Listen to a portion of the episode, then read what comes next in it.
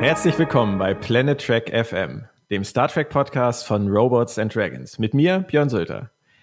Die neue Serie Star Trek Discovery wirft bekanntermaßen ihre Schatten voraus und wir werden uns in den nächsten Wochen intensiv mit den Episoden befassen und jede einzelne in diesem Podcast besprechen. Heute geht es aber erstmal darum, was wir von der Serie überhaupt erwarten können, was wir schon wissen, was wir noch nicht wissen und um unsere Befürchtung, was schiefgehen könnte. Als Gast begrüße ich heute Mike Hillenbrand, seines Zeichens Autor, Übersetzer, Verleger, Unternehmer und nicht zuletzt auch der Mann hinter der Fantastica Convention. Herzlich willkommen, Mike. Hallo Björn, schön, dass ich da sein kann. Ich freue mich auch sehr. Mike, seit zwölf Jahren ist keine Star Trek-Serie mehr gestartet. Du hast, wie ich, sicher die Anfänge von TNG, DS9, Voyager und Enterprise live miterlebt. Für die Classics sind wir beide ja dann doch ganz knapp zu jung. Ganz knapp. Ganz knapp. Und du bist bestimmt auch bei vielen der 13 Kinofilme oder ein paar weniger wie bei mir neugierig ins Kino gerannt. Jetzt ist es in einer Woche soweit mit neuen Abenteuern. Wie würdest du deine Gefühlslage beschreiben?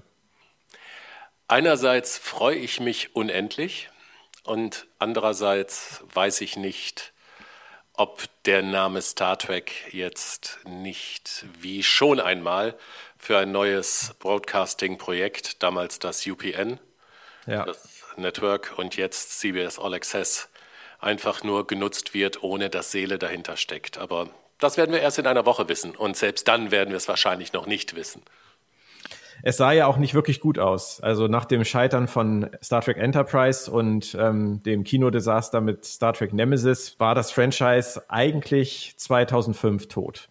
Völlig tot. Bis 2009. Ja, und selbst da war das Original-Franchise ja immer noch tot. Man muss an der Stelle, ähm, glaube ich, einmal innehalten und sich die ersten 40 Jahre Star Trek nochmal ähm, zu Gemüte führen. Ähm, das war ein abgeschlossener Lebenszyklus. Die hatte ähm, eine Wachstumsphase, wo sie, heute würde man es viral nennen.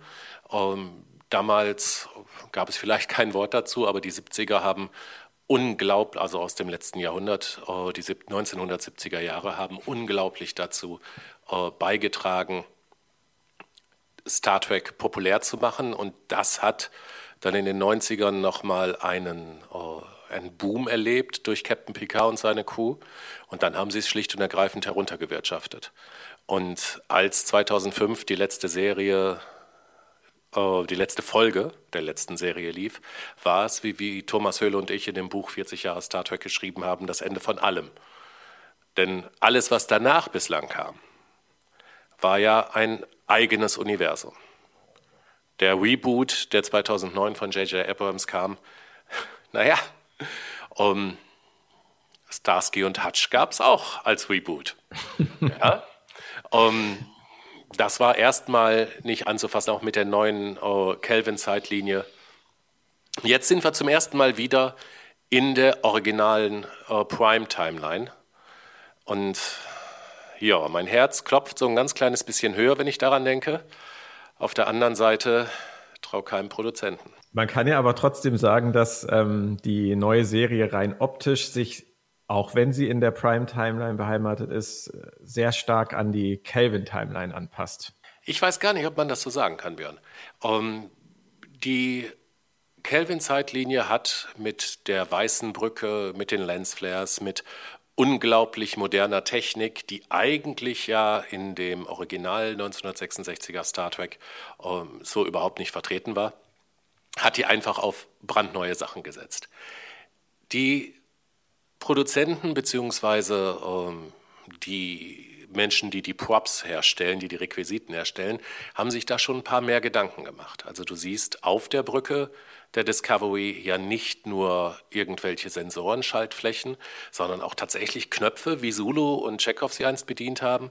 Du siehst ähm, bei dem Feinberger, also ähm, der Salzstreuer, den sie auf der Krankenstation verwenden, ähm, siehst du profunde Ähnlichkeit zu den Requisiten der 66er. Natürlich kann man jetzt nicht mehr Ach Gott, bei Raumpatrouille schwärmt jeder noch davon, dass sie damals ein Bügeleisen auf der Brücke hatten. Ähm, und machen das zu einem Teil des Charmes. Das geht heute natürlich nicht mehr. Ich glaube aber, dass sie ziemlich authentisch versuchen zu sein. Das ist mir auch aufgefallen, besonders wenn ich mir anschaue, wie sie die Uniform gestaltet haben, empfinde ich das als ziemlich clevere Weiterentwicklung der Uni Uniformen aus Star Trek Enterprise und hin zu den späteren Uniformen aus den älteren Serien. Absolut, absolut. Dennoch, wenn man die Reboot-Filme mit der neuen Serie vergleicht, fällt mir eine Sache ganz extrem auf. Und ich glaube, dass die Reboot-Filme ohne diesen Aspekt nicht so erfolgreich gewesen wären. Und das ist der Humor. Der Humor kam bei den Reboot-Filmen schon in den frühen Trailern heraus. Und besonders im ersten und im dritten ist er meiner Ansicht nach sehr dominant und auch sehr charmant umgesetzt. Bei den Trailern von Star Trek Discovery habe ich bisher, glaube ich, noch nicht eine Sekunde Humor oder leichte Atmosphäre verspürt. Das könnte natürlich auch, also du hast vollkommen recht, um, ähm, man muss auch zweigeteilt, man muss das zweigeteilt besprechen. Ähm, nehmen wir einmal den Humor aus den Reboot-Filmen. Ähm, da gibt es Passagen, die sind ungeheuer komisch, die, haben, die machen Spaß, weil man mit den Charakteren lachen kann. Ähm, Karl Urban als McCoy ist, oh, sorry all ihr Lord of the Ring-Fans da draußen, um, für mich die beste Rolle seines Lebens. Der hat die so gigantisch umgesetzt, das ist Pille. Und um, wenn er da steht, auf der, auf der Brücke steht und sagt, oh, Mensch, Mann, ich bin Arzt und kein Physiker. Wollen, wir, wollen Sie damit sagen, der kommt aus der Zukunft? Also offensichtlich ist er dann doch einer. Ähm, das ist schon toll. Auf der anderen Seite haben wir dann aber auch gerade im 2009er Star Trek ähm, Anton Jelchin, der als äh, Chekhov äh, vom Computer nicht erkannt wird und dann seine äh, Verifizierung da wiederholen muss. Äh, das ist so eine Geschichte, die mich dann unangenehm an Star Trek 9, der Aufstand, erinnert, wo man auch nicht mehr mit Worf gelacht hat, sondern nur noch über Worf ähm, als pubertierender Klingone. Naja, also, Humor war da, den muss man zweigeteilt betrachten. Discovery, Björn, hat einen ganz anderen, ähm, ganz anderen Fokus. Wir wissen ja nun, beziehungsweise wir haben seit vielen Jahren gelernt, äh, geahnt, äh, seit das Fanprojekt, äh, das sich um den Krieg mit den Klingonen gegründet hat, äh, gebildet hat, seit es vor Gericht in einer ziemlich brutalen Art niedergeprügelt wurde, wissen wir ja, dass es sich hier eigentlich um Krieg handeln wird. Krieg mit den Klingonen. Ich weiß nicht, ob Humor da jetzt schon so angebracht ist. Vermutlich nicht. Ähm, dennoch ist der Fokus auf diese Kriegsgeschichte natürlich nicht das, was sich viele Puristen unter den Star Trek-Fans wünschen würden wenn man sich vor Augen hält, dass äh, Forschergeist letztendlich das war, was die ersten Serien lange Jahre getragen hat. Selbst Voyager ähm, hatte vom Ansatz her ja ähm, den Anspruch, einen völlig neuen Quadranten zu entdecken. Wie die Umsetzung nachher war, darüber müssen wir nicht diskutieren. Aber der Ansatz war ja eigentlich bei allen alten Star Trek-Serien der gleiche. Hier wirkt es für mich eher so, als würde man ähm, Serien wie The Expanse oder Game of Thrones kopieren wollen, indem man ähm, eine durch Krieg und Konflikte belastete Zeit wählt und versucht, in diesem Kosmos ähm, Geschichten zu erzählen, um letztendlich auch eine Message daraus zu destillieren. Für mich ist das nicht unbedingt das gleiche was ich mir von Star Trek eigentlich erwarte, weil ich einfach befürchte, dass diese durchlaufende, horizontal erzählte Geschichte zu wenig Platz lässt für andere Themen. Nicht, nicht nur unbedingt Humor, sondern auch andere Themen, die heutzutage relevant sind. Mir ist der Fokus fast schon zu speziell. Wir müssen sehen, was draus wird. Du hast schon recht. Jetzt hat sich Storytelling in den letzten zwölf Jahren aber natürlich auch radikal verändert. Um, die Tatsache, dass es auf einem Streaming-Dienst läuft und uh, sie von vornherein gar nicht wissen, wie lange eine Episode sein wird. Uh, es wird wohl keine unter 40 Minuten lang uh, sein. Es werden viele an die 50 gehen und das heißt, einige Episoden werden über 50 Minuten gehen. Um, gibt ihnen die Möglichkeit, um, mit der Dynamik einer Geschichte natürlich auch sehr stark zu spielen. Also ich will daran erinnern, als Enterprise, ähm, die äh, letzte Serie, die wurde ab der dritten Staffel, glaube ich, nochmal um zweieinhalb Minuten gekürzt. Richtig. Und das hat man äh, radikal gesehen. Ja, weil diese Nuancen, um die es ähm, nicht nur der Humor, sondern auch andere Dinge, ähm, weil die einfach weggefallen sind. Oder noch besser Star Trek Nemesis, der eigentlich relativ lang war, den Rick Berman dann aber so geschnitten hat, dass im Prinzip nur noch die Action übrig blieb, aber wenig von dem äh, Charaktermaterial. Ähm, wir haben jetzt bei Discovery, also du hast es mitgekriegt, du kennst auch dieses Interview bei StarTrek.com mit dem Aaron Haberts, wird er so genau. gesprochen? Ja. Ich denke, ja. Mhm. ja. Der hat ähm, ja dieser Game of Thrones diesem Game of Thrones Verdacht ähm, schon mal einen Riegel vorgeschoben. Er hat gesagt, klar, wir könnten. Also wir können jetzt zeigen, wie so ein Butlet äh, die Kehle von jemandem ein bisschen tiefer durchschneidet, als das äh, in der Network-Serie der Fall wäre. Ähm, wir könnten auch viel mehr Nacktheit zeigen und alles, was man damit zu tun kann. Aber ähm, er sagt auch, das ist eigentlich nicht Star Trek, das fühlt sich nicht richtig an. Also äh, gerade mit der ganzen Nacktheitsgeschichte ähm, werden sie wohl nicht die Pfade gehen. Wie dunkel es wird, naja, gleichzeitig dürfen wir nicht vergessen, es heißt Discovery. Ähm, nach Space Odyssey, nach der ersten äh, Discovery, nein, nach dem ersten Space Shuttle, das Discovery hieß. Was übrigens lustig ist, weißt du, welches, welche Registrierungsnummer das erste Space Shuttle hatte, das den Namen Discovery trug? Nein. 103. Okay. Und wie heißt die neue Registrierungsnummer der USS Discovery? Ah, ich weiß, dass es eine 1031 oder irgendwie so Ja, richtig, ist. genau, 103.1. okay. Ja. Das ja. ist also so ein bisschen Discovery und Entdeckung ähm, werden sie sicher auch versuchen durchzusetzen. Wobei ich gerade gerade die Erinnerung habe, dass äh, das doch der Geburtstag von Leonard Nimoy ist, oder? Ja, 31. Oktober. Gut, der Tag, das Jahr hat nur 365 Tage. Ähm, ich habe Lennart Nimoy sehr geschätzt, um Himmels Willen. Ähm, ich glaube, es könnte was mit der Registrierungsnummer zu tun haben. Ich bin mal gespannt, was die Hörer meinen. mit der Registrierungsnummer ist es ja sowieso, ich habe da letztens gerade wieder einen Kommentar gelesen, dass ja die Registrierungsnummer der Discovery niedriger ist als die der Shenzhou obwohl das, äh, die Discovery das neuere Schiff ist. Von daher, wir wollen das nicht weiter vertiefen. Wenn wir anfangen, über den Sinn und Unsinn von Registrierungsnummern zu sprechen, dann äh, sind wir wahrscheinlich in einer Stunde damit noch nicht fertig. Und dann fangen wir mit Sternzeiten und Warpgeschwindigkeiten an. Richtig, richtig. Nein, äh, Nein, Sie haben nur andere Nuancen, von denen wir jetzt schon wissen. Ne? Also eine Sache, auf die ich sehr gespannt bin, Björn. Äh, wir werden bei Discovery zum ersten Mal im Star Trek-Universum, wenn man jetzt Star Trek Beyond, den letzten Kinofilm, ausklammert, zum ersten Mal ein offen homosexuelles Pärchen auf, der, ähm, auf dem Schiff erleben. Um, ähm, und das ist so eine Geschichte, um die Gene Roddenberry immer einen großen Bogen gemacht hat. Im Übrigen mit einer mit einer völlig nachvollziehbaren äh, Aussage, dass Homosexualität im 23. Jahrhundert schon so normal ist, dass das gar nicht mehr großartig thematisiert werden muss. Und auf der einen Seite bin ich froh darüber, dass Star Trek jetzt auch diesen Weg geht. Auf der anderen Seite habe ich Angst davor, wie sie es umsetzen werden, weil es gibt den ein oder anderen Star Trek Roman, in dem das auch thematisiert, in dem das auch thematisiert wurde. Und Björn, ähm, es ist halt das Problem, wo man den Fokus drauf legt. Will man eine Geschichte erzählen und naja, die Charaktere sind halt nun mal schwul? Oder will man eine schwule Liebesgeschichte erzählen, die im Weltall spielt? Ich habe da auch viel drüber nachgedacht und ähm, ich muss dir ganz ehrlich sagen, ich habe gar keine Angst davor, wie sie es umsetzen.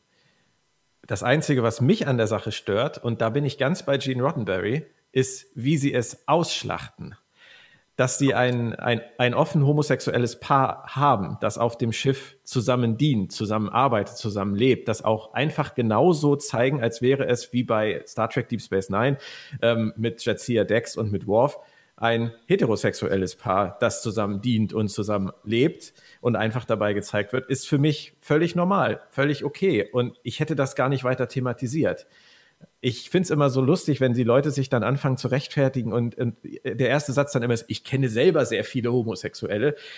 Das ist bei mir gar kein Thema, weil ich kann dir gar nicht sagen, wer in meinem Freundesbekannten oder Kollegenkreis heterosexuell, homosexuell, metrosexuell, was auch immer ist. Es interessiert mich auch einfach nicht. Es interessiert mich genauso wenig wie äh, der Kontostand.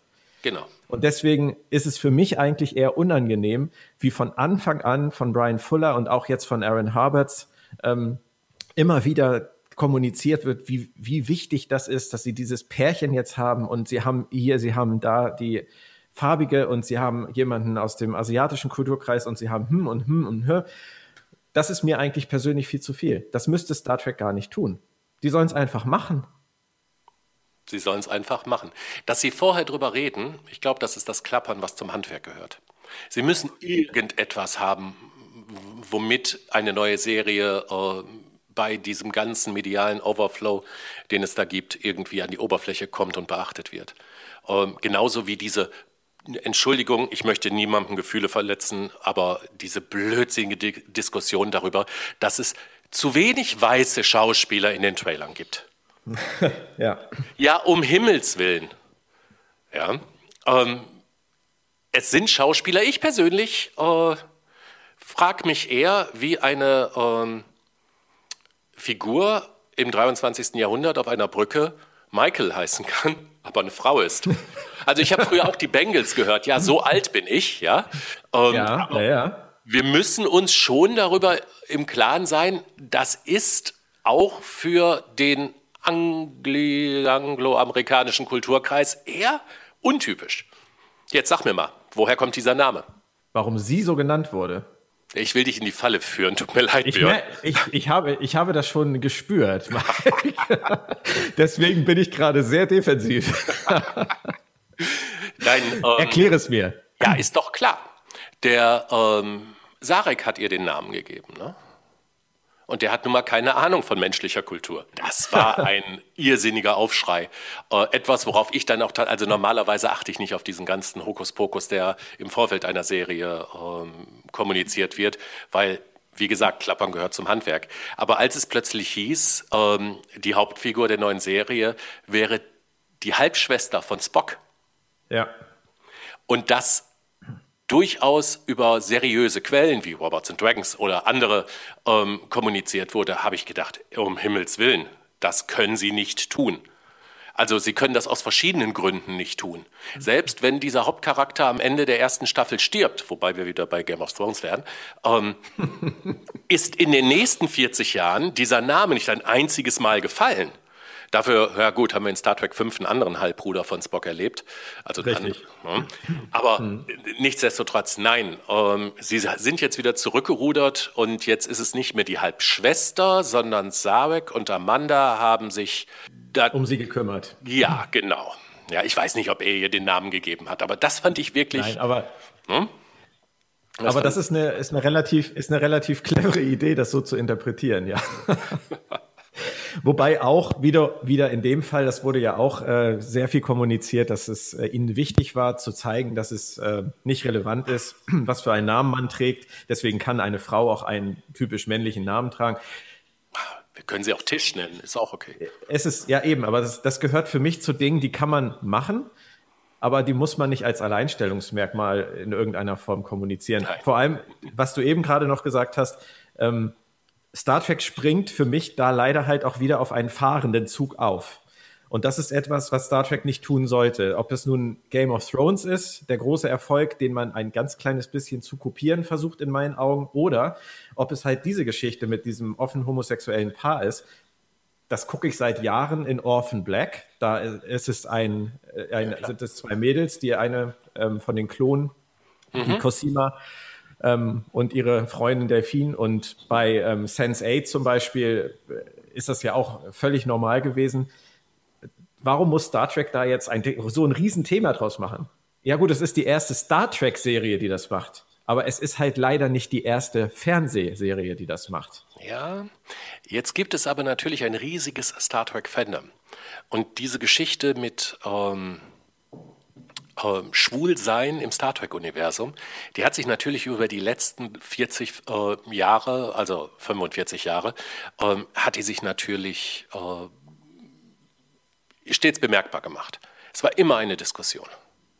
Auch dieser Kuss in ähm, Star Trek Deep Space Nine zwischen Jadzia Dex und äh, einer Ex-Frau von ihm, ihr, wie auch immer, ja, ja, ähm, hm. Ja wurde da damals ja auch ähm, sehr gehypt. Was sich, glaube ich, vor allem genau wie jetzt auf den Kern des Star Trek-Fandoms ähm, richt, äh, konzentriert, richtet, damit die die Serie wahrnehmen. Man muss ein paar Sachen im Hinterkopf haben. Wir können mit den Produzenten im Vorfeld jetzt einverstanden oder nicht einverstanden sein. Dass Brian Fuller jetzt weg ist, ich halte es für eine Katastrophe, aber wer weiß das schon. Wir werden das erst wissen, wenn wir das Resultat sehen. Aber das Resultat ist halt das, was als letztes kommt. Am Anfang braucht man Geld. Man braucht, hat etwas, was man pitchen möchte. Und irgendjemand, der schlussendlich mit dem Resultat nichts zu tun hat, der muss sagen, yo, euch gebe ich das Geld. So, und dann nimmt man nichts, dann malt man kein neues Gemälde und sagt, so soll das aussehen, sondern man nimmt ein sehr populäres Gemälde und sagt, so wird das aussehen, nur ein bisschen anders. Das werden die Leute genauso lieben, noch mehr, weil wir machen es noch besser. Und die aktuellen ähm, favorisierten Gemälde in den ähm, Geldbereitstellungsbüros sind halt ähm, von HBO Game of Thrones. Ja. Und wenn wir dann noch ein bisschen, ich weiß gar nicht, du kennst dich mit The Expanse deutlich besser aus als ich. Wie erfolgreich ist es? Das ist jetzt wieder die Frage, woran man das letztendlich misst. Mhm. Ähm, rein von den Einschaltquoten her äh, ist es, ich würde mal sagen, relativ überschaubar desaströs, weil es einfach ähm, nur ein Nischenpublikum erreicht und anspricht. Dadurch, dass es natürlich auf Netflix gezeigt wird, gibt es dazu natürlich noch einen riesen Pool an Menschen, die ähm, es im Stream sehen können. Mhm. Die, Kritik, die Kritiker lieben es, die Fans lieben es. Es ist letztendlich ein bisschen wie bei Brian Fullers Hannibal. Es guckt keiner, aber jeder findet es toll. Ähm, ich kann es dir nicht genau sagen. Ähm, sie hätten die Serie sicherlich nicht um ein drittes Jahr für ein drittes Jahr verlängert, wenn der finanzielle Erfolg nicht da wäre. Aber der kommt meiner Ansicht nach primär durch den Deal mit Netflix. Mhm. Gut, jetzt haben wir bei Discovery auch einen Deal mit Netflix und wer weiß, vielleicht haben irgendwelche Demoskopen ähm, festgestellt, dass es die gleiche Zielgruppe ist. Aber wenn wir Parallelen in den Trailern momentan zu bestehenden Charakterbeschreibungen, zu den bestehenden erfolgreichen Serien sehen, dann hat das auch etwas damit zu tun, dass man halt irgendwie an das Geld für die äh, Umsetzung kommen muss. Weil wir reden ja, auch wenn es jetzt wieder der Neustart ist, nicht von einer Low-Budget-Produktion. Hier wird richtig viel Geld reingesteckt. Richtig, und Aaron Harberts hatte ja letztens in einem Interview gesagt, dass die Verantwortlichen von CBS zu ihm gesagt haben, wir möchten unser Geld auf dem Schirm sehen. Ja, korrekt.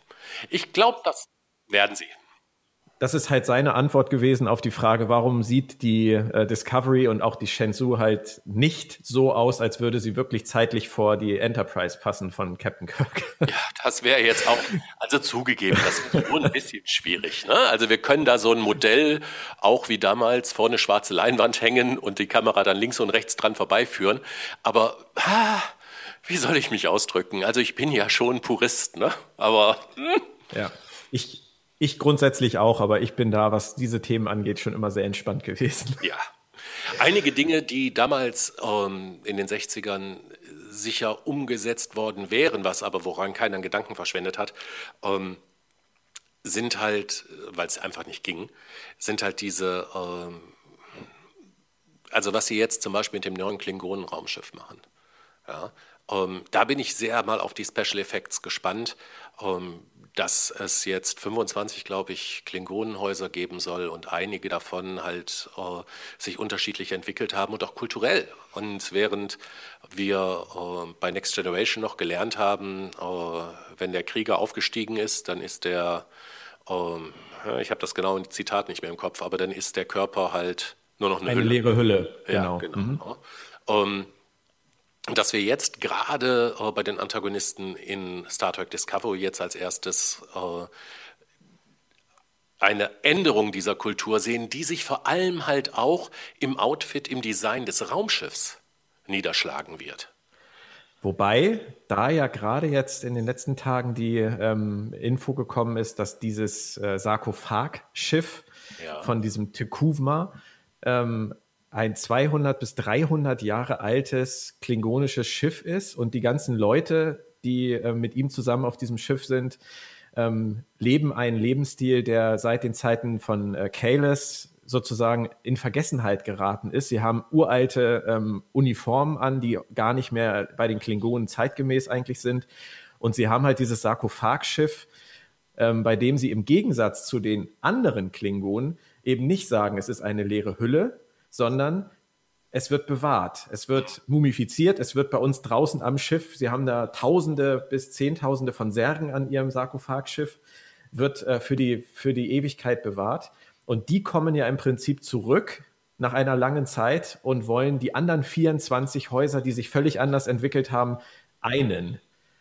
Von daher ist der Ansatz ja gar nicht mal neu, sondern sie haben eben nur einen Dreh verpasst, den man bisher nicht kannte. Aber es spiegelt sich halt im Design des Raumschiffs wieder. Und das fand ich so eine spannende, äh, eine spannende Änderung.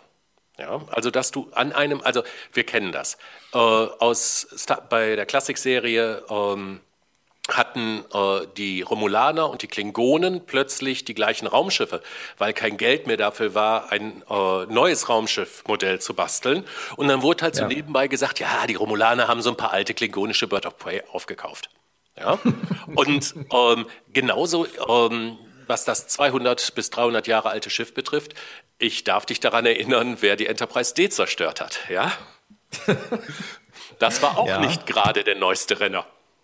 Nein, das ist richtig. Nein, aber dass sie halt ähm, die Charakterisierung der Gegenspieler ähm, auf die Weise visuell ausdrücken wollen, das hat mich schon, das hat mich schon fasziniert.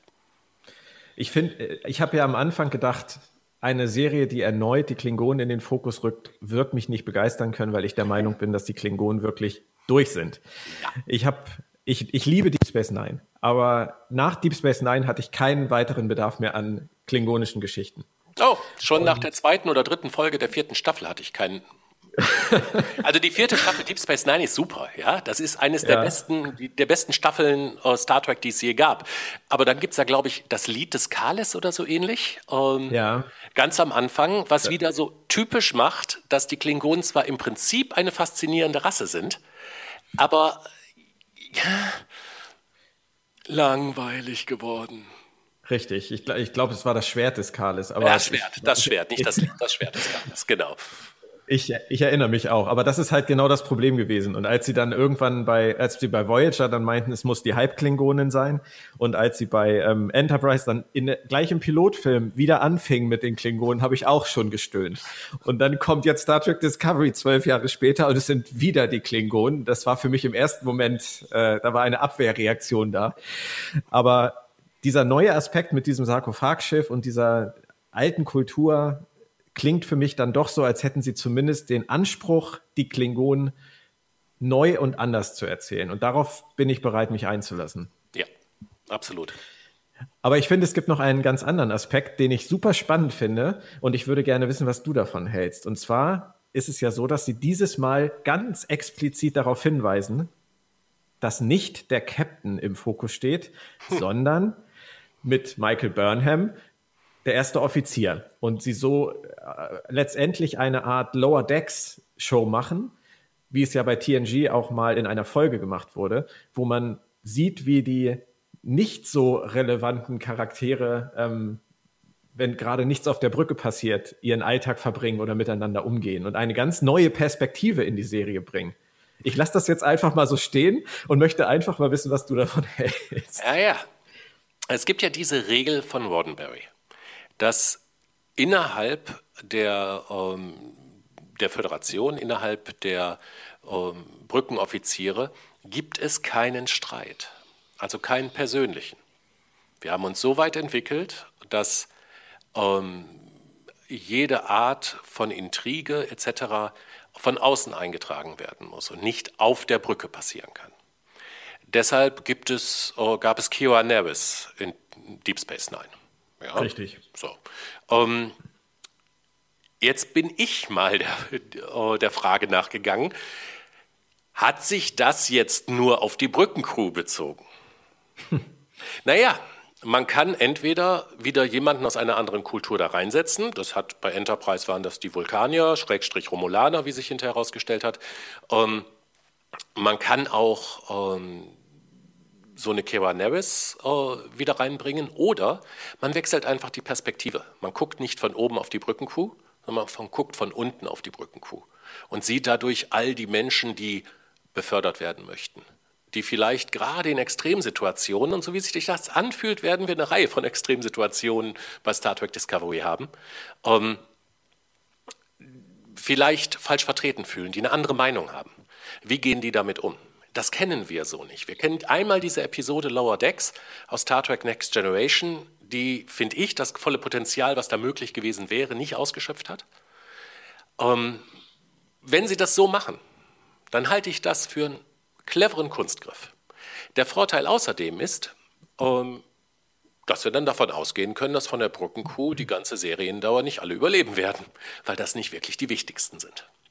Ich kann mir persönlich nicht vorstellen, dass es einen Unterschied macht, aber vielleicht bin ich da ja auch auf dem Holzweg. Wenn ich mir Star Trek Deep Space Nine angucke, habe ich es nie so empfunden, dass es da einen wahnsinnigen Fokus auf die Ops-Crew gab die laufen alle auf dieser Station rum, die haben alle ihre verschiedenen Nebenkriegsschauplätze, die ständig relevant werden. Deep Space Nine ist natürlich auch ein, Sonderfall mit den ganzen Nebencharakteren.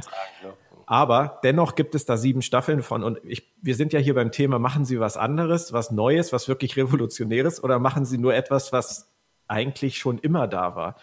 Und ich persönlich kann mir nicht vorstellen, dass Sie eine Raumschiffserie machen, die wirklich den Fokus auf diese Lower Decks richten kann. Gerade wenn dieser Hauptcharakter der erste Offizier ist. Ich meine, wo war Riker denn während sieben Jahren Star Trek The Next Generation? Der saß immer neben Picard. Ja, aber das ist natürlich auch dann 78 Jahre, nein, in diesem Fall dann irgendwie 108 Jahre, nein, 88 Jahre später. ja. Nein, die, ähm, du hast schon recht, aber normalerweise ist es so oder so, hätte es so sein sollen, ähm, dass der Captain ja nicht von Bord geht.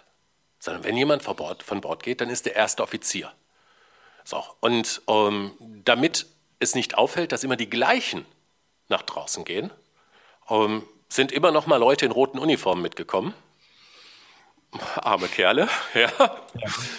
So, und die wurden dann halt beim nächsten Außenteam durch andere ersetzt. Wenn du jetzt eine Reihe von Sicherheitsmitarbeitern ähm, verschiedenen wissenschaftlichen Abteilungen äh, Offiziere daraus mit auf Away-Partys, Landing-Teams, wie auch immer sie das jetzt nennen werden, ähm, mitschicken. Dann kannst du eine Beziehung aufbauen ähm, zu Leuten, die halt nicht jede Episode im Hauptfokus liegen. Ich glaube schon, dass das ein guter Ansatz ist, Björn. Ich glaube, dass, dass die eine ganze Reihe von guten Ansätzen haben. Und ich habe gerade verstanden, worin der Unterschied liegt bei uns beiden. Wir halten es beide für einen guten Ansatz. Aber du hast offensichtlich mehr Vertrauen als ich. Oh ja, Vertrauen ist ja so wichtig, ja. Ich kann mir einfach nicht vorstellen, dass sie es herausarbeiten können. Aber gut. Wir werden sehen. Also in der ähm, im Writing Room ähm, von Discovery haben sie, was sie selbst nennen, vier ähm, Hardcore-Trackies sitzen. Ja. Ähm, was gut ist. Genauso gut ist, dass die äh, beiden Hauptschreiber das nicht sind. Ähm, was mich noch am ehesten vertrauen lässt, ist, dass eine, eine von den vier Hardcore-Trackies ist eine ähm, gar nicht mal so schlechte Star Trek-Romanautorin. Ja, das stimmt. Ja, und als Romanautor äh, von Star Trek-Romanen von jedem Franchise musst du das Franchise atmen können. Ja. ja. Und ich glaube, Star Trek Enterprise wird auch in der vierten Staffel besser, als Judith und Garfield Steve übrigens da waren. Ja. Um, ich möchte, ich möchte Star Trek wieder haben. Ich möchte, dass es aber auch Star Trek ist. Und da geht es mir nicht darum, welche Registrierungsnummer ähm, die Discovery hat. Mir geht es auch nicht um kleine Easter Eggs. Ich möchte nicht unbedingt einen jungen Harry Mudd kennenlernen. Ich will auch keinen Tribble in der Ecke äh, sitzen sehen. Ich will gute Geschichten haben, die mich ähm, begeistern, die mich interessieren, die aber gleichzeitig etwas tun, was Star gute Star Trek-Episoden schon immer getan haben, nämlich Kommunikation erzeugen. Leute ähm, zum Nachdenken zu bringen auch bei einer noch so spannenden Episode immer noch, wenn man möchte, den Edelstein darunter zu entdecken. Ja. Ja, das möchte ich. Und das ist zum Beispiel etwas, so gut ich The Expanse finde, die Serie leistet das für mich überhaupt nicht.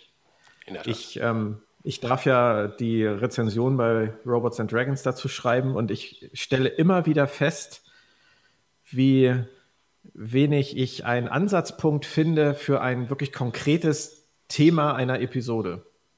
Es ist immer die Aufteilung, das passiert an Handlungsort A, das passiert an Handlungsort B und das passiert an Handlungsort C. Es hat alles nicht viel miteinander zu tun und die Aussage, die dahinter steht, ist höchstens im, im Rahmen der Gesamtgeschichte der Serie zu sehen, aber nichts, worüber ich danach mit meiner Frau oder meinem Nachbarn sprechen würde. Und das wird uns beiden bei Star Trek nicht reichen. Nein. Ja. Das reicht mir für eine visuell nett anzusehende Serie wie The Expanse, die mich im Übrigen aber auch sehr an Babylon 5 erinnert, was ich auch sehr geschätzt habe und deswegen gucke ich es wahrscheinlich auch so gerne. Ähm, ja, zumindest die ersten vier Staffeln. Ja, gut. Abstriche muss man ja immer machen. Ne? Gut, aber wir werden es erleben. Ich habe auch große Hoffnung, dass sie es schaffen, neben ihrer großen Gesamtgeschichte in der ersten Staffel schon auch Geschichten zu erzählen, die vielleicht nichts damit zu tun haben und die vielleicht auch nicht nur Fanservice sind wie Harry Mudd oder Tribble. Den Tribble werden wir übrigens sehen, weil äh, Mr. Goldsman den verlangt hat. Ja. Gut, den hat dann wohl keiner gebremst von den vier Hardcore-Trackies. Es kann durchaus sein, dass irgendein Typ da rumgelaufen ist und gesagt hat, ich weiß, warum Star Trek 2009 in den Kinos so erfolgreich war. Ich habe nämlich gehört, dass die Fans das total super fanden, weil neben Scotty in Tribble hing. Und kaum einer hat ja. den bemerkt, aber die Fans, die haben den bemerkt. Wir brauchen auch einen Tribble. Genau. ich habe 2009 für Kabel 1 da diese äh, Beam Me Up, die große Star Trek Show, ähm, redaktionell begleitet. Und es, du glaubst nicht, wie viele Menschen, die keine Ahnung haben, sich inhaltlich einmischen wollen und dann von ja. Lichtschwertern reden oder von diesen kleinen Teddybären mit den Speeren. Ja, aber doch zumindest so ein Motorrad ohne Räder, das müssen wir doch reinbringen. Ja. es kann, ich kann mir durchaus vorstellen, dass die Geschichte mit dem Triple genau so gelaufen ist und die Hardcore-Trackies dann gesagt haben, ah gut, einen Tod muss man sterben, packen wir dem Triple da rein. Aaron Harberts hat ja auch schon vorsorglich gesagt, ähm, sie werden natürlich versuchen, alle möglichen Fehler zu vermeiden, aber das ist ja immer mal hier und da sein kann, dass einem was durchrutscht. So kann man dann im Nachhinein auch sagen, oh Gott, ja, das mit dem Triple, ja, das war jetzt, ist, ist mir aber auch ehrlich gesagt total egal. Also das ist auch etwas, wo ich mich nicht, wo ich mich nicht dran äh, stoßen werde. Ähm, wenn sie irgendwann anfangen, dann mit den Borg vielleicht könnte es sein, dass bei mir die Augenbraue dann doch mal hochgeht, aber ähm, ja. das äh, sehe ich, das sehe ich noch nicht. Wobei, jetzt haben wir ja gerade erfahren, Netflix hat ja Bescheid gesagt, welche Star Trek-Episoden am meisten ähm, geschaut werden. Mhm. Also Und da waren ja in den Top Ten Genau, da waren ja in den Top Ten nicht nur fast ausschließlich Voyager-Episoden, sondern es waren halt auch von TNG dann noch mit fast ausschließlich Borg-Episoden. Ja, was mich eigentlich dazu bringen müsste, zum Thema Vertrauen zurückbringen müsste und äh, dass ich es gerade verliere. um Himmels Spätestens, ja. Spätestens wenn die Abrufzahlen der ersten Staffel bei Netflix nicht so sind, wie es zu erwarten war, dann müsste man vielleicht am Ende der ersten Staffel in irgendeiner Form einen Sprung einbauen, dass die Discovery in den ganz fernen Delta-Quadranten geschleudert wird und die ersten sind, die die Borg bekämpfen. Damit Wolf 359 nie passiert. Mhm. 2000 mhm. gab es ein Interview ähm, zur upcoming äh, Series äh, Star Trek Enterprise, also damals nur Enterprise. Und es gab einen Satz, den ich ähm, gut in Erinnerung behalten habe. Wenn die Quo ob die Quoten gut genug sind, werden Sie dann merken, wann äh, Tipol äh, ihr Ponfar erlebt. so, jetzt frage ich dich mal, wann hat sie es denn erlebt? Das ist eine meiner absoluten Lieblingsfolgen gewesen und ähm, es müsste eigentlich die. Aussagt, Björn, aber es ist okay. Weiter. Ich, ich, gebe ja, ich gebe ja selten null Sterne bei meinen Rezensionen, aber ich glaube, die Folge hat tatsächlich null oder einen halben abbekommen. Ja, ähm, ja ist auch ein äh, klar. Es ist klar, sie sind ja relativ schnell in der zweiten Staffel in arge Bedrängnis gekommen, was die genau. Einschaltquoten genau. angeht. Und genau. ähm, da mussten sie die Borg aus der Tasche holen, da mussten sie das Ponfar aus der Tasche holen. Da wusstest du halt Bescheid. Genau. Und wir werden das auch sehen. Also ähm, das Ganze ist ja nicht in Stein gemeißelt. Wir werden die neue Serie in zwei Abschnitten erleben, um, ähm, Folge 1 bis 8 und dann Folge 9 bis 15 im nächsten Jahr. Um, ähm, ich glaube, 5. November läuft schon die achte Episode, ne? Kann das sein? Und danach ist Das kann sein, ja. ja. Um, ähm, und auch da werden wir sehen, was sie im zweiten Teil anpassen werden. Ja. ja. Um, denn es ist ja das eine, sowas wie Daredevil oder so oder The Defenders, alle acht Episoden auf einmal rauszuhauen. Und dann kann man halt Binge-Watching machen. Ja. Um, oder wie bei Game of Thrones hinzugehen und zu sagen, eine Episode, zwei Episoden, drei Episoden, ne, pro Woche für Woche. Dass sie da auch eine eigentlich aus dem ähm, äh, aus den Network äh, Konventionen üblichen äh, Winterpause, dass sie die einführen.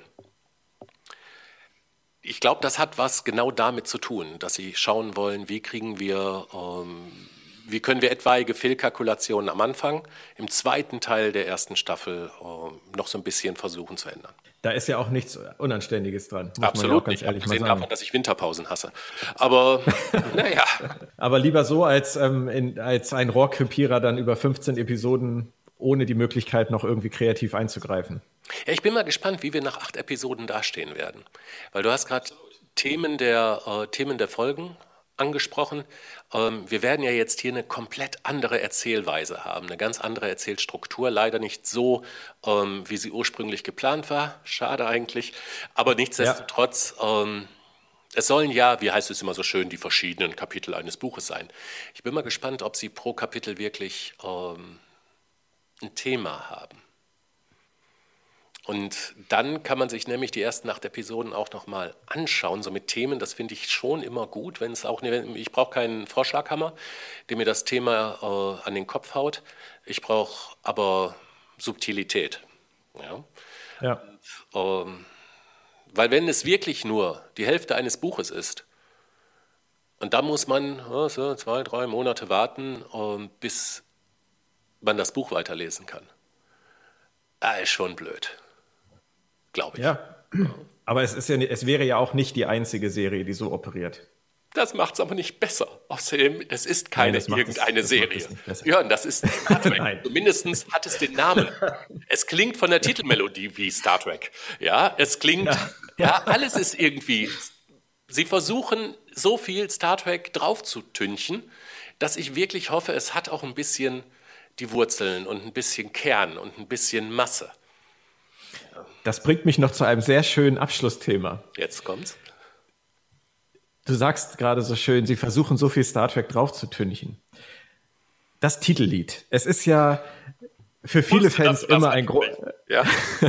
für viele Fans immer ein großes Thema gewesen. Wobei ich glaube, die meisten ähm, mit sowohl TNG als auch DS9 und Voyager, die ich beide für die schönsten äh, Titelsongs bis dahin gehalten habe, ähm, eigentlich immer ein großer Konsens war. Schöne Orchester, ein schönes Orchesterarrangement, ein schöner klassischer Song. Und dann kam ja Star Trek Enterprise, dann brach ja zum ersten Mal weltweit eigentlich alles zusammen. Tumultartige Szenen spielten sich ab auf der Welt, weil oh, das erste Mal in einem. Wir haben einen Text erste, veröffentlicht. Richtig. Die, ähm, es gab jemanden, der einen Star Trek-Song singt. Wie in einer schlechten Teenie-Soap gab es auf einmal ein Titellied zum Mitsingen. Ja. Wir, wollen das, wir wollen das gar nicht länger vertiefen. Ähm, es, ist, es ist letztendlich, es gibt viele Gründe, dieses, diesen Song in Frage zu stellen. Da bin ich absolut bei einigen Fans, weil ähm, einen alten Diane Warren-Song zu nehmen, den sie für einen Film von Robin Williams geschrieben hat und den von einem Tenor neu singen zu lassen für eine Star Trek-Serie, halte ich für äh, keine besondere Kreativleistung. Der Text hat wunderbar gepasst. Die visuelle Umsetzung des Vorspanns ist grandios und ich halte diesen Vorspann und jetzt bricht wahrscheinlich das Internet auch wieder zusammen. Ich halte diesen Song äh, tatsächlich für wundervoll und Björn, wundervoll passend für Star Trek. Ich weiß, ich weiß. Aber jetzt haben wir nun Star Trek Discovery. Du hast den Titelsong ja auch schon gehört, ohne die Visuals dazu. Ja. Wie war dein Eindruck? Okay. Um ähm, Bevor ich auf diese Frage antworte, ich will dich nicht alleine draußen im Regen stehen lassen. Der Titelsong zu Star Trek Enterprise ist der beste Star Trek Vorspann, den es überhaupt jemals gab. Hat überhaupt nichts mit der Serie zu tun, aber das ist das, was Star Trek ausmacht. Ja? I can touch the sky. Ja, ich kann den ja. Himmel berühren. Ja, die letzte Grenze. Ja, ja das ist schon, das war großartig. Ja. Ähm, so, und jetzt, nachdem wir alleine im Podcast sind und niemand mehr zuhört, ähm, ich finde es sauschön. Ich finde es sehr gut gelungen. Mir war äh, sowohl Star Trek Deep Space Nine als auch Star Trek Voyager immer zu ruhig und zu langweilig. Ähm, hier haben sie eine sehr gute Mischung gemacht, wie ich finde. Ähm, zum einen äh, die klaren, also man kann ja, ja noch nicht mal sagen, die Hommage an das Original, sondern das ist ja also ähm, von Alexander Courage bis James äh, äh, John Goldsmith. Ähm, können die Leute und deren Erben Tantiemen einfordern. Ja? Also das ist schon am Anfang und am Ende sehr eindeutig Star Trek. Aber der Mittelteil, der neue, um, ähm, den empfinde ich als erfrischend. Den, Absolut. Ja. Wir werden übrigens, Fun Fact bei der Seite, wusstest du, dass der Titelsong zur Star Trek Enterprise nicht der erste Star Trek Titelsong mit einem Text war? Ja, natürlich. Wir hatten ja bei der Classic-Serie am Anfang hatten wir ja auch schon. Ja, ja. Deswegen, äh, aber gut, es ist schon noch ein Unterschied zwischen ähm, dem, was sie damals äh, versucht haben und äh, Russell ja, Watsons Interpretation von. Ja. Damals wollte Gene Roddenberry nur die Hälfte der äh, Tantiemen haben. Dieser Song wurde, glaube ich, noch nie äh, wirklich äh, mit Text aufgeführt. Aber ähm, ich glaube, dass also der enttäuscht mich nicht. Mich enttäuscht er auch nicht. Ich ähm, empfand den Anfang als auch wenn Hommage vielleicht schon fast in Anführungsstriche zu setzen ist, als schöne Hommage an das klassische Star Trek. Ich finde, er hat ähm, sehr schön entwickelt, seine eigen, seinen eigenen Stil. Zuerst etwas ruhiger, so ein bisschen in Anlehnung an DS9 und Voyager und dann aber sofort in dieses doch sehr düstere, stampfende, energische. Mir hat's, mir hat's gleich beim ersten Mal Gänsehaut verschafft. Das ist ein sehr gutes Zeichen bei Musik, wenn das bei mir passiert. Allerdings muss ich ganz ehrlich gestehen, und ich hoffe, dass sich das bei mir noch relativieren wird, dass ich das Ende völlig aus der Art geschlagen finde dass er dann wirklich die Notwendigkeit sieht, nachdem er schon am Anfang das klassische Star Trek zitiert hat und sich davon entfernt hat, dann am Ende nochmal die Kelle zu bringen und von diesen, ähm, von diesen Streichern zurückzugehen auf den Bläsersatz, der dann tatsächlich die Star Trek-Fanfare spielt. Mhm. Da habe ich gedacht, jetzt setzt es aus. Also das war mir persönlich viel zu viel Anbiederung und völlig überflüssig äh, in einer in einem eigenständigen Titelsong. Ja, aber jetzt ist ja die Frage, wie eigenständig der tatsächlich ist. Eigentlich soll der Titelsong ja des, ähm, das Muster, das Tempo, ähm, die Tonart der Serie wiedergeben. Und ja. jetzt ist halt die Frage, auch hier, viel Star Trek draufgepinselt ja, und reinkomponiert und gesampelt, würde ich fast sogar sagen. Jetzt ja. muss die Serie das aber auch halten. Und das ähm, also ich bin schon sehr, sehr aufgeregt, wie sie es äh, machen werden. Ich glaube nicht, dass mich der Pilotfilm vom Hocker hauen wird. Ja, ähm, vor allen Dingen, wenn es wirklich nur der erste, das erste Kapitel eines Buches ist. Ähm, ich glaube aber, dass es mich, also wenn es mich nicht vom Hocker haut, bin ich nicht traurig. Wenn es mich anwidert, dann wäre ich nicht nur traurig, dann wäre ich auch sehr enttäuscht. Ich glaube. Kurze Zwischenfrage, ja. ganz, ganz kurze Zwischenfrage. Was hat dich an Star Trek bisher angewidert? Gibt es irgendetwas, wo du sagst, das hat mich wirklich angewidert, das hat den Namen Star Trek nicht verdient gehabt? Ich verweigere die Aussage. Entschuldige, es gibt. Äh, ja, es gibt eine Reihe von Punkten, gerade in den späteren Serien, ähm, die dem, was ich als Star Trek empfinde, ähm, die das so gepitcht haben, da kann sich jeder ein Bild draus machen, also uh, jedem fällt irgendwo was ein. Uh, ich finde Techno-Bubble, ne? Ist ein, mhm. ähm, ist ein Element in Star Trek, das es immer gab. Auch äh, wir, es gibt diese Klassik-Episode, ja, ähm, wo die Enterprise gekapert wird und dann aus der Galaxis rausfliegt. Und, oder mhm. versucht, mhm. ne? Und sie beschleunigt und so beschleunigt. Und äh, Scotty sagt, Captain, Captain, ich kann diese Maschine nicht runterfahren, die Öse klemmt. Oder es war eine Schraube oder eine Mutter, man weiß es nicht so genau. Ne? Ja, aber Sie müssen einen Weg finden. Ja, aber diese Öse klemmt. Ja, ähm, das ist einfach nur, um Dramatik hervorzuheben. Was Voyager dann gemacht hat. Was, das ist was. Ah. Ähm, ich muss echt vorsichtig sein, Björn. Ich habe mich da in den letzten 40 Jahren, naja, doch 40 würde fast gehen, aber 30 Jahren mehr als einmal äh, in die Nesseln gesetzt. Ich habe da sehr starke Meinungen zu sehr starken Episoden. Und wenn wir uns nochmal über Star Trek Discovery unterhalten, dann würde ich auf diese Frage gerne nochmal zurückkommen. Gut, dann belassen wir es für den Moment dabei, dass die neue Serie es leisten sollte, nicht in diese Abgründe abzudriften, damit du zumindest nicht direkt diese Ablehnungsreaktion hast, die du vielleicht schon einige Male hattest in den letzten. Übrigens, das letzte Mal, dass ich das gespürt habe, war bei Star Trek Into Darkness. Anderes Thema. Ist ein ganz anderes Thema, ja. Aber ich kann es durchaus nachvollziehen. Wir haben noch eine Woche. Nächsten Sonntag ist es soweit, zumindest in den USA. Am Montag, dem 25. Irgendwann vormittags zwischen 9 und 10 Uhr will Netflix dann auch in Deutschland die ersten Episoden veröffentlichen. Da werden bestimmt einige vor dem Fernseher sitzen, sofern sie es zu dieser Uhrzeit können. Ja, du weißt ja, dass ich in meinen Firmen viele Menschen aus dem Fandom eingestellt habe. Ich bin mal ja. gespannt, wie der Krankenstand dann ist. Du solltest vielleicht einfach einen Fernseher aufstellen im Gruppenraum. Das habe ich tatsächlich 2001 gemacht mit Star Trek ähm, mit dem äh, Pilot, mit der Pilotfolge äh, von Enterprise. Naja, dann ist es doch jetzt eigentlich wieder an der Zeit, oder? Hm. Wir gucken mal. Die, die Idee ist jetzt vorhanden. Falls irgendjemand von deiner Belegschaft zugehört hat, kann er dich ja in der nächsten Woche dann nochmal drauf ansprechen. Für heute, denke ich, belassen wir es dabei. Dir, Mike, schon mal vielen Dank, dass du dabei warst. Gerne. Und ich hoffe natürlich, dass wir das wiederholen können. Feedback zu diesem Podcast könnt ihr gerne via Robots and Dragons oder auf unserer Facebook-Seite loswerden. Planet Track FM kommt sonst in anderthalb Wochen ungefähr zurück. Und dann ist es schon soweit mit der Besprechung der ersten beiden Episoden von Star Trek Discovery. Also, passt auf euch auf und. Nur der Himmel ist die Grenze. Wunderschön. Tschüss. Tschüss, Mike. Danke.